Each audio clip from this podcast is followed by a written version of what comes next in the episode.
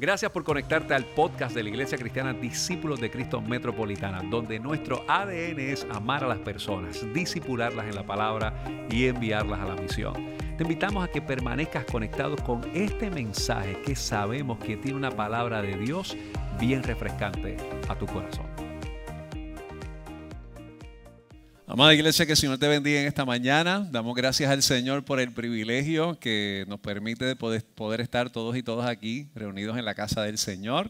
Queremos eh, agradecer a todas las personas que han tomado hoy de su tiempo y que han dispuesto para poder estar entre nosotros eh, en nuestra iglesia participando de este servicio. Creo que sepan que para nosotros es un privilegio, una bendición, un regalo del cielo que ustedes estén aquí. Le vamos a dar este aplauso de cariño, de bienvenida. Muchas gracias por haber hecho eh, de este espacio, eh, de su mañana, de adorar al Señor en comunidad. Yo creo que cuando nosotros hacemos en nuestro elemento prioritario de la vida, venir a adorar juntos en comunidad, eh, es una, bendición maravillosa. Y, y, si nosotros tenemos ese espacio de hacerlo como, como parte de nuestras primeras acciones del día, miren, usted arranca su día conectado con el Señor y, reflexionando sobre todo lo que nosotros entendemos que Dios quiere compartir con nosotros y con nosotras en la mañana de hoy para poder celebrar este espacio maravilloso. Quiero invitarles a que vayamos al libro de Filipenses, al capítulo 2. Y el libro de Filipenses capítulo 2 vamos a estar leyendo en el día de hoy, de los versículos 12 al versículo 18. Voy a leer primero la versión Reina Valera Vamos a tratar de hacer algunas lecturas de diferentes textos también en la mañana de hoy, pero busque por ahí el libro de Filipenses capítulo 2, versículos del 12 al 18. Filipenses capítulo 2, versículos del 12 al 18 y leemos la palabra del Señor en el nombre del Padre, del Hijo y su Santo Espíritu. Amén. Por tanto, amados míos, como siempre habéis obedecido, no como en mi presencia solamente, sino mucho más ahora en mi ausencia, ocupaos en vuestra salvación con temor y temblor. Porque Dios es el que en vosotros produce el querer como el hacer por su buena voluntad. Haced todo sin murmuraciones y contiendas, para que seáis irreprensibles y sencillos, hijos de Dios sin mancha, en medio de una generación maligna y perversa, en medio de la cual resplandecéis como luminares en el mundo, asidos de la palabra de vida, para que en el día de Cristo yo pueda gloriarme de que no he corrido en vano, ni en vano he trabajado. Y aunque se derramó, aunque sea derramado en libación sobre el sacrificio y servicio de vuestra fe, me gozo y regocijo con todos vosotros y asimismo gozaos y regocijaos también vosotros conmigo. Pues Dios nos acercamos ante tu palabra sabiendo que ella tiene dirección a nuestro corazón y a nuestra vida. Y lo que deseamos con todo nuestro corazón es que tú nos hables, que nosotros podamos escuchar tu voz, que podamos tener la sensibilidad y podamos tener el discernimiento para no solamente escucharte, también para responder aquello que quieres trabajar al interior de nuestra vida y que nos invitas a hacer en el día de hoy. Gracias por tu palabra, gracias por tu presencia. A ti te damos honor, gloria y honra en el nombre de Jesús. Amén, amén. Las pasadas semanas nosotros hemos comenzado una serie de mensajes que le hemos puesto por título potencial y con toda probabilidad pues usted ya muy bien sabe de las cosas que nosotros hemos estado hablando y si ha podido seguir de primera mano todos los series de mensajes que nosotros hemos hablado, particularmente nosotros hemos querido hacer un recorrido por el libro de Filipenses o la carta a los Filipenses y hemos estado compartiendo varios mensajes eh, con respecto a eso. Y la primera pregunta que nosotros dijimos, que es como tal vez uno de los eh, elementos fundamentales que nos presenta este texto es qué es lo que nosotros queremos con nuestra vida, qué es lo que nosotros buscamos en la vida, ¿verdad? Y cuando nosotros tenemos esa dinámica de lo que nosotros buscamos, pues obviamente eso determina en muchas ocasiones la forma y la manera en que nosotros manejamos nuestra agenda, cómo desarrollamos nuestras prioridades y varias de estas cosas que están con los procesos de la vida. Ahora, es posible que en algún momento de las cosas que usted intente hacer como elemento fundamental de su vida, es probable que en algún momento usted se agote, se canse, se frustre. Eh, y yo no sé si a ustedes les pasa, ¿verdad? Que cuando a veces uno está en ese proceso de que, que nos agotamos, nos cansamos, eh, es posible que salga de nosotros en los momentos de tensión o los momentos de crisis que son naturales en todos los seres humanos. Puede ser que salga no lo mejor de nosotros, tal vez puede salir lo peor de nosotros. Eh, yo no estoy acuerdo, hay un, montón de anuncios por ahí, eh, bastante, digo, no son tan viejitos nada, ¿verdad? Yo no, no, creo que sean tan viejitos estos anuncios, ¿verdad? Pero estos anuncios de cuando uno está agitado y está alterado y te dicen, tranquilo, cómete un sneaker. Eh, a mí siempre me gusta mucho ese de, Betty White, ¿verdad?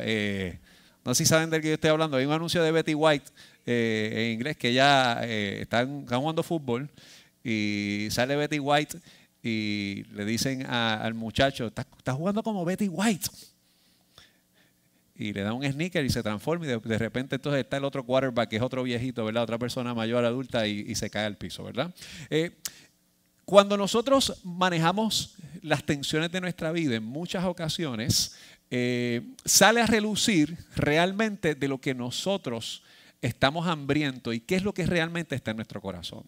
¿Y, qué es donde, y es donde nosotros realmente ocupamos o desarrollamos la mayor actividad de prioridad en nuestra vida y por ende, pues muchas ocasiones afecta y altera nuestra respuesta a lo que nosotros hacemos. Nosotros hemos hablado durante esta serie de mensajes, queremos hablar acerca de la importancia del potencial. Y cuando nosotros hablamos acerca de potencial, la definición que nosotros hemos hablado es bien sencilla, es que no es que no se manifiesta o no existe, pero tiene la posibilidad de ser, de manifestarse o de existir en un futuro. Cuando nosotros hablamos particularmente de potencial, estamos diciendo, esto que nosotros aspiramos, sabemos que puede ocurrir, pero hoy no está ocurriendo. Nosotros queremos que ocurra, pero la realidad del presente es que no surge como tal vez nosotros quisiéramos trabajarlo. Y me parece que esto es bien importante que nosotros lo tengamos de manera de punto de referencia, porque todos nosotros, todos los que están aquí, haya venido hoy por primera vez, o haya venido por años a la congregación, haya participado en la fe cristiana por mucho tiempo, o hoy tal vez se encuentra aquí tratando de buscar algún tipo de comprensión respecto a la vida, o simplemente porque tiene la curiosidad de qué es lo que hacen los cristianos o los evangélicos un domingo en la mañana, todos tenemos el potencial de alcanzar el propósito de Dios en nuestra vida. Pero por alguna razón es posible que algunos de nosotros no vivamos o no nos extendamos para cumplir con todo aquello que es el potencial que nosotros tenemos. Y de repente, en algunas ocasiones como vivimos con esa tensión, necesitamos comernos un sneaker. Y hoy ¿verdad? Los níquel no son muy nutritivos, ¿no? Eso no, ¿verdad? Quizás es un problema, ¿verdad? Porque si usted se come una barra de níquel, usted va a tener que por lo menos hacer como, como 50 push-ups, ¿verdad? Para quemar eso ahí. Mira, mira, ahí están haciendo los push-ups. Pero de alguna forma u otra, yo quisiera ver qué es lo que nosotros hoy podemos comer para trabajar eso que en nuestra vida está alterando nuestro potencial de lo que Dios quiere trabajar en nuestra vida. Yo quiero que vayamos otra vez a Filipenses capítulo 2, versículo 12. Acá hay varias cosas que dice el texto y hoy eh, yo quisiera que nosotros pensemos en una palabra que nos presente el texto, pero quiero que la leamos o que por lo menos la consideremos en, en varias porciones bíblicas o en otras versiones porque nos dice algo bien interesante. Dice el primer versículo, por tanto, amados míos, como siempre habéis obedecido, no como en mi presencia solamente, sino mucho más ahora en mi ausencia, ocupaos en vuestra salvación con temor y temblor. A mí me parece esto interesantísimo. Acá hay dos cosas que se dicen. El tema principal que dice aquí el autor y que Pablo le está diciendo a los filipenses es, uno, ocúpense. Dos, en la salvación esto me llama mucho la atención. Y el problema de este texto, mientras más yo lo estudiaba y lo leía y lo rebuscaba, el problema de este texto es que la palabra que se utiliza para ocupado, donde único aparece en la escritura, es en este versículo.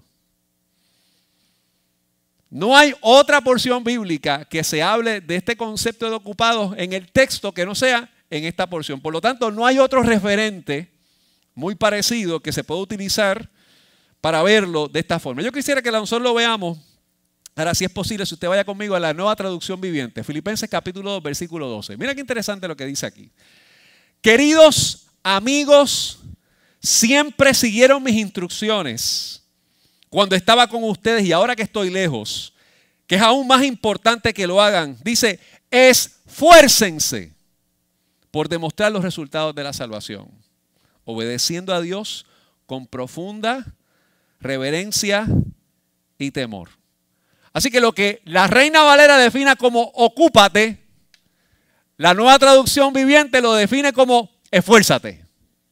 ¿Verdad qué interesante esto? Lo que nos presenta este texto, ¿verdad? Así que una de las maneras que nosotros vemos en el texto, además de nosotros mirarlo desde la porción o desde la manera más sencilla de verlo en, en el texto, es que dice, ocúpate y esfuérzate. Por lo tanto, cada uno de ellos supone, sobre todo, una acción. Mira cómo lo dice la nueva el lenguaje actual. Mira qué interesante dice. Queridos hermanos, cuando yo estaba con ustedes, siempre me obedecían.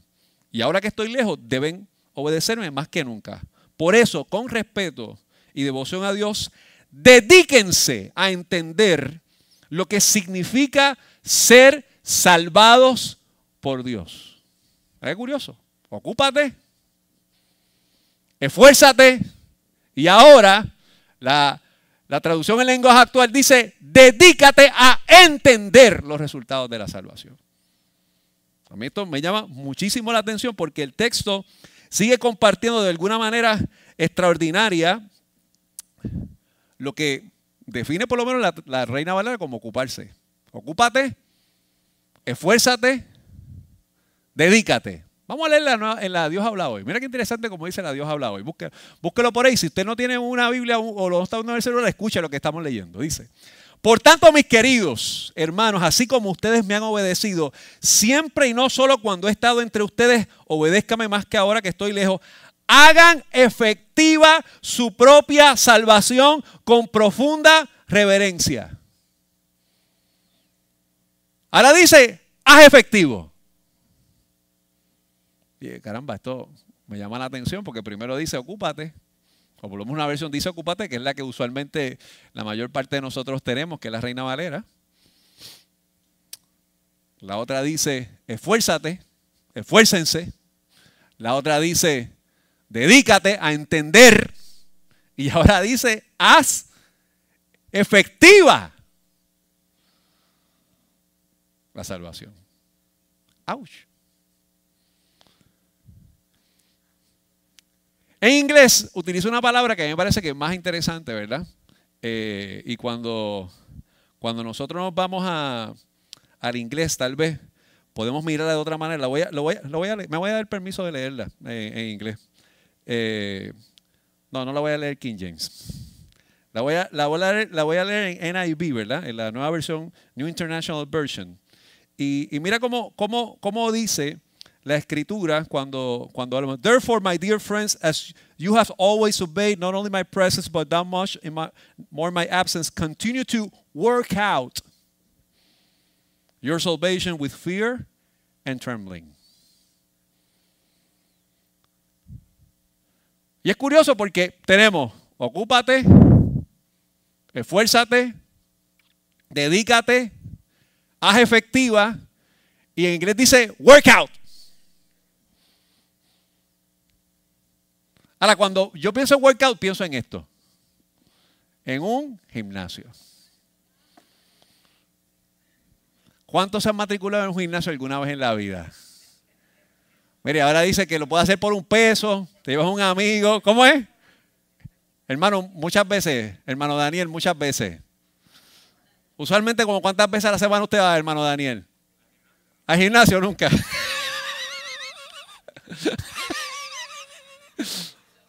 podemos decir, podemos decir muchas cosas buenas del pastor, entre ellas es que es muy honesto.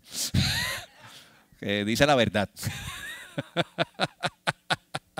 Fíjense que la dinámica de los gimnasios, la dinámica de los gimnasios, particularmente de, este asunto de los gimnasios, es que usualmente eh, hay una membresías que tienden a ser por lo menos de seis meses, ¿verdad?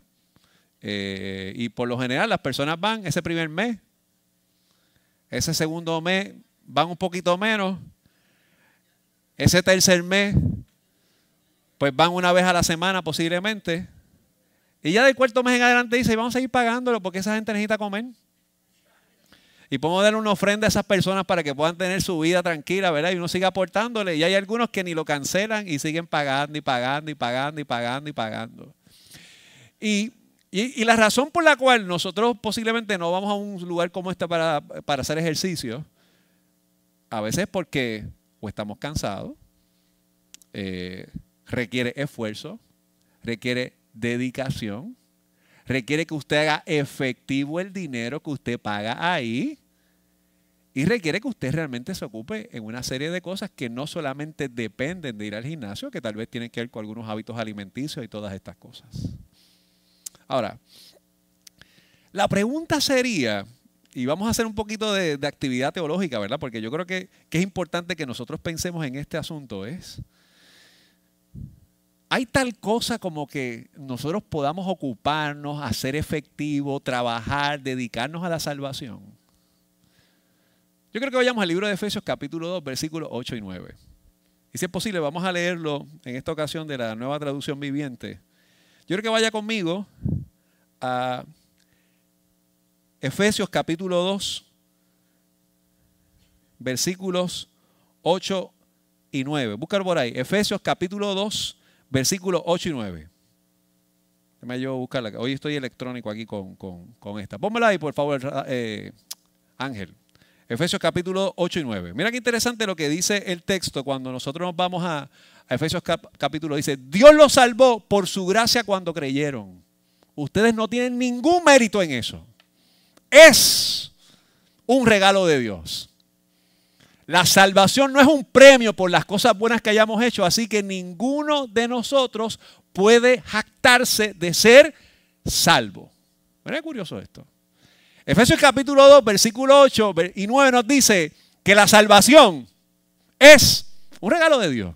De hecho dice, no es ningún premio. Yo no soy más salvo porque sea pastor de la iglesia. Yo no soy salvo o soy más salvo que usted porque haya estudiado en un seminario.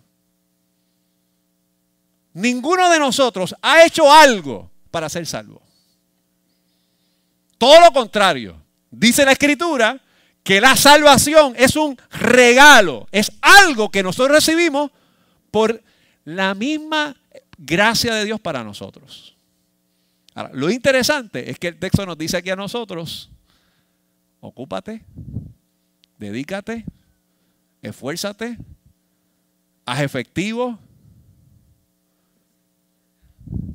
y ejercita, ¿verdad? Por decirlo, haz un workout de la salvación. Yo estaba leyendo un librito, eh, repasando un librito que, que yo leí hace mucho tiempo, en estos días, que lo escribió Robert Fulghum. Y Robert Fulghum escribió un librito que yo pienso que es un libro extraordinario, que se llama todo lo que yo debía aprender en la vida lo aprendí en kindergarten. Eh, y Fulgum, cuando habla de este libro, empieza diciendo de que las cosas más importantes de la vida se aprenden en kinder. Por ejemplo, él dice, pues mira, comparte todo, juega limpio, no golpeas a la gente, pon las cosas en su sitio, limpia tu propio desorden. Yo creo que a veces tengo que regresar a kinder. Este, no cojas las cosas que no son tuyas. Pide perdón cuando le hagas daño a alguien. Lávate las manos antes de comer. Enjuágate. Las galletitas calientes y la leche son buenas para ti. Vive una vida equilibrada. Aprende poco, piensa poco, dibuja, pinta, canta, baila, juega, trabaja todos los días un poco. Duerme una siesta por las tardes. Cuando salgas al mundo, mira para todas partes, tómate de la mano y mantente unido a, a tus amigos. Asómbrate. Pero después dice algo. Recuerda, las semillas en los vasos de plástico en la clase de ciencia. Las raíces bajan y luego la planta crece. Y nadie sabe realmente cómo o por qué, pero todos somos así. Esto es importante porque para que una planta empiece a crecer y usted vea el tallo florecer, por lo general ocurre algo que nosotros no vemos. Hay un proceso, un proceso fotosintético que está ocurriendo, que sabemos que se da, porque lo hemos estudiado, pero nosotros no podemos notar eso que está ocurriendo. Se está nutriendo, hay agua, hay luz solar que entra y de repente empiezan a crecer unas raíces para que eventualmente pueda crecer hacia afuera. En un vasito lo podemos ver porque el vasito quizás es transparente y podemos ver ese crecimiento. Pero por lo general nosotros no podemos ver eso en las plantas. De hecho, cuando usted ve una persona que se está transformando su físico porque está haciendo ejercicios, eso es lo que ocurre al interior del cuerpo.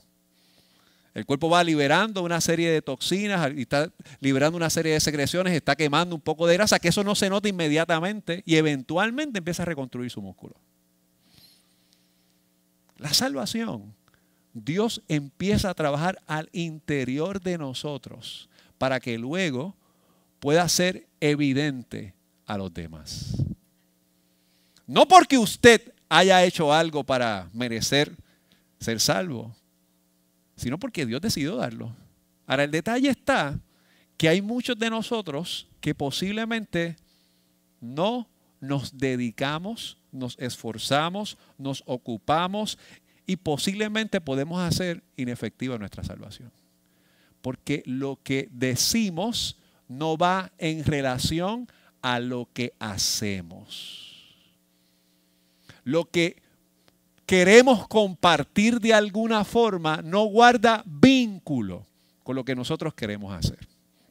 Para mí esto es importante que nosotros lo veamos en la mañana de hoy, porque pienso que es la expresión más importante de, lo que nosotros podemos decir. Así que la pregunta, primera pregunta que yo daría en la mañana de hoy es, ¿de qué manera podemos ocuparnos en la salvación? ¿Qué nosotros podemos para hacer para ocuparnos en la salvación? Segunda pregunta, ¿cómo nos dedicamos a la salvación? ¿Qué esfuerzo requiere la salvación? Y habrá tal cosa como un acto de salvación inefectivo. Yo creo que volvamos aquí a Filipenses capítulo 2, porque me parece que Filipenses capítulo 2 dice particularmente la respuesta con eso. Vayamos a Filipenses capítulo 2 una vez más, versículos 13 eh, de lo que nos presenta este texto, luego del versículo 2. Se dice el versículo 13, porque Dios es el que en vosotros produce así el querer como el hacer por su buena voluntad. Y después dice, escucha bien, Dios nos ha dado a nosotros el deseo y la capacidad para hacer las cosas. Si usted y yo queremos alcanzar ese potencial, no es únicamente que Dios nos da a nosotros el anhelo y el deseo de hacer algunas cosas, tenemos la capacidad para poder hacerlo. Porque eso se trata del potencial. El potencial se trata de que usted tiene las cualidades para poder ejecutar y llevar a cabo aquello que usted puede ser, pero hoy no es. De eso se trata. Y aquí Pablo empieza a decir algunas cosas que imposibilitan nuestro potencial. Ven lo que dice el versículo 14. El versículo 14, Pablo dice, haced todo sin murmuraciones y sin contiendas. Y así seréis irreprensibles, para que seáis irreprensibles y sencillos, hijos de Dios sin mancha en medio de una generación maligna y perversa, en medio de la cual resplandecéis como luminares del mundo. A mí me parece esto demasiado interesante. Pablo, conversando con la comunidad de los filipenses, les dice a ellos claramente que para que nosotros realmente podamos ocuparnos y esforzarnos en la salvación, tenemos que dejar las peleas bobas. tenemos que dejar el chisme. Tenemos que estar dejando pendiente lo que los demás hacen y ocuparnos en los frutos de nuestra salvación. Y esto es interesante porque si algo lastimosamente a veces adolece la iglesia, es que nos conocemos más por lo que estamos en contra de lo que estamos a favor. Nos caracterizamos mucho más por lo que nosotros queremos juzgar y ofender que por lo que nosotros queremos construir y promover.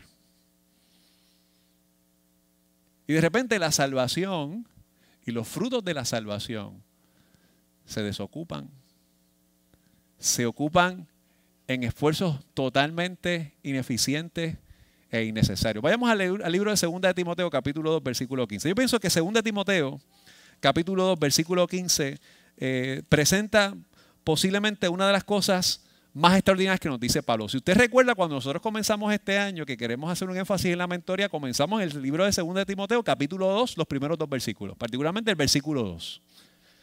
Que ese, ese versículo 2, lo voy a leer antes de leer el 15, dice, lo que has oído ante mí, ante muchos testigos, esto encarga a hombres fieles que sean idóneos para enseñar también a otros. Hemos querido que la iglesia entienda que el proceso de formación requiere acompañamiento, mentoría o lo que nosotros decimos en español evangélico, discipulado.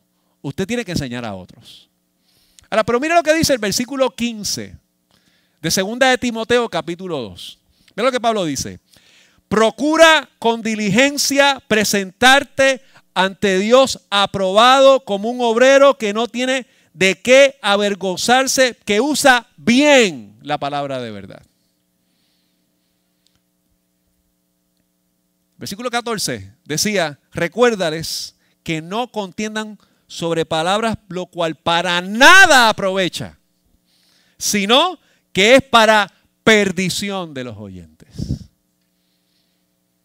Aquí Pablo, mentor de Timoteo, le está diciendo a Timoteo, ojo, recuerda una cosa, deja la contienda necia, que más de construir ganancia de oyentes genera perdición de oyentes. Ocúpate en la salvación, esfuérzate en la salvación, dedícate a la salvación. Pero por un lugar, momento, dejemos de estar luchando por cosas que son innecesaria. Procura presentarte como obrero aprobado, de lo cual no tenga de qué avergonzarse. Dice que usa bien la palabra de verdad. Pudiera ser que entonces podamos utilizar mal la palabra de verdad.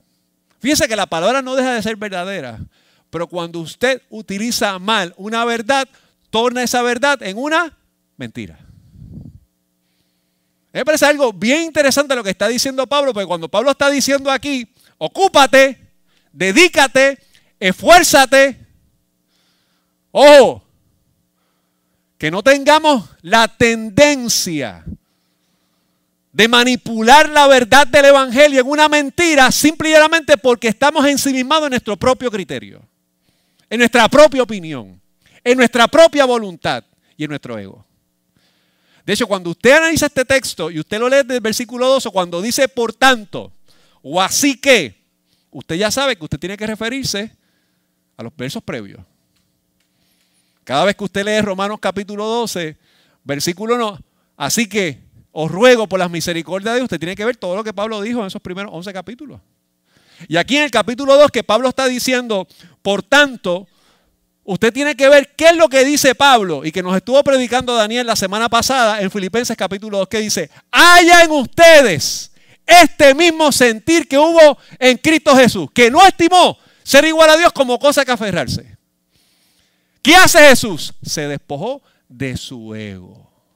Y más de contender sobre palabras, se hizo obediente hasta la muerte y muerte de cruz. Asumió la posición de siervo. Se dedicó, se ocupó, se esforzó e hizo efectivo la salvación al encarnar el Evangelio. Por lo tanto, cuando usted y yo decidimos renunciar a nuestro ego y nuestro criterio por dar frutos de salvación, el nombre de Dios es glorificado y el potencial es alcanzado. Pero cuando de repente las cosas se hacen murmurando en contienda, pues esto es bien sencillo. Dice el texto bíblico usted no brilla. Que las manchas se apoderan de usted. Y usted imagínese que usted se compre un foco para iluminar el patio de su casa o la sala de su casa y de repente el foco esté fundido. O tal vez cuando usted tenía la expectativa de una capacidad lumínica que iluminara una gran parte de la casa, lo que le ilumina es bien reducido. Y no porque tiene dimmer, sino porque no produce más. Usted sabe que aquello que compró prende, pero no ilumina. Pablo está diciendo claramente en el versículo 14, búscalo una vez más ahí, Filipenses capítulo 2, cuando nosotros vamos ubicándonos en ese aspecto de lo que es el fruto de la salvación, Pablo está diciendo en el versículo 14, haced todos sin murmuraciones y contiendas y dice, para que seáis irrepensibles, sencillos, hijos de Dios, sin mancha, en medio de una generación maligna y perversa, de la cual resplandecéis como luminares del mundo. Ocuparse de la salvación es iluminar y brillar. Yo creo que hoy lo que tal vez debe ser una pregunta fundamental que todos nos hagamos es analizar cuáles son las manchas que nosotros podemos tener que no permitan que brillemos en el Evangelio. ¿Qué manchas usted tiene? Porque si obviamente nosotros decimos que somos salvos por gracia, que eso a mí no me cabe la menor duda. Fíjense que aquí nosotros no estamos en el discurso de que usted tiene que hacer para alcanzar. Ya el Señor lo hizo. Usted y yo tenemos que trabajar con esto, en cuáles son los resultados de nuestra salvación. Porque la pregunta sería, ¿salvos para qué y de qué? Si la salvación nosotros lo ubicamos única y exclusivamente como un asunto futuro, post-muerte, pues la salvación se constituye en un palabreo de magia carente de espiritualidad. Y esto, es un gran problema que muchas veces nosotros tenemos en la iglesia porque hemos tornado la salvación en palabras mágicas, en decir unas palabras para que se produzca salvación cuando la salvación no depende de lo que yo produzco, de lo que hizo, hizo el Señor. Por esa obra tiene que producirse al interior, has to be worked in, to be worked out. Tiene que ocurrir al interior de mi vida porque tal vez de lo que Dios nos quiere salvar también es de nuestra propia realidad y nuestro propio ego. Porque mientras usted y yo pensemos que la salvación única y exclusivamente se da en el futuro post-mortem y no ocurre nada entre nosotros, entonces la salvación se ha tornado un asunto escapista que no ubica el trabajo que Dios quiere hacer en su corazón para que usted alcance su potencial. De lo que Cristo vino a hacer para abrogar el pecado de nosotros. Pero tal vez como Pablo le estuvo diciendo a Timoteo, las contiendas, las murmuraciones, las discusiones tontas se apoderan de nosotros y de alguna forma empezamos a generar perdición de oyentes y conducimos más y más a la impiedad. Y cuando usted y yo conducimos a la impiedad, pues mire, eso es bien sencillo. Usted conduce a crear impíos y no cristianos. Y hoy nosotros estamos aquí convocados para poder producir hermanos y hermanas que sean confrontados con la verdad del Evangelio y que las manchas no se apoderen de lo que Dios quiere hacer en su vida. El cristiano que brilla procura la unidad y procure la humildad.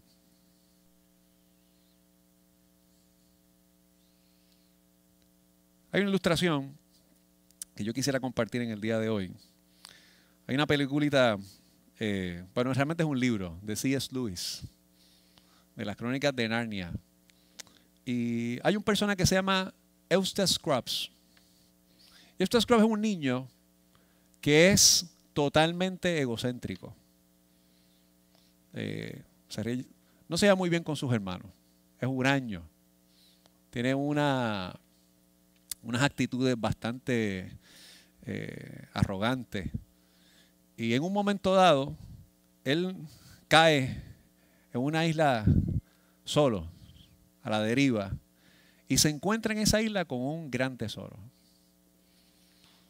cuando ve ese tesoro, él dice, ahora sí, todo es para mí y no tengo que compartirlo con nadie. Empieza a recoger parte de las, de las, de las monedas que ve allí, inclusive toma un brazalete y se lo pone en su muñeca. De repente cae en un sueño profundo y Scrubs cuando se levanta despierta convertido en un dragón. Porque los pensamientos dragónicos que tenía al interior se apoderaron de él y cuando él menos se lo imaginó, despertó como aquello que él no se imaginaba que estaba ocurriendo al interior de su corazón.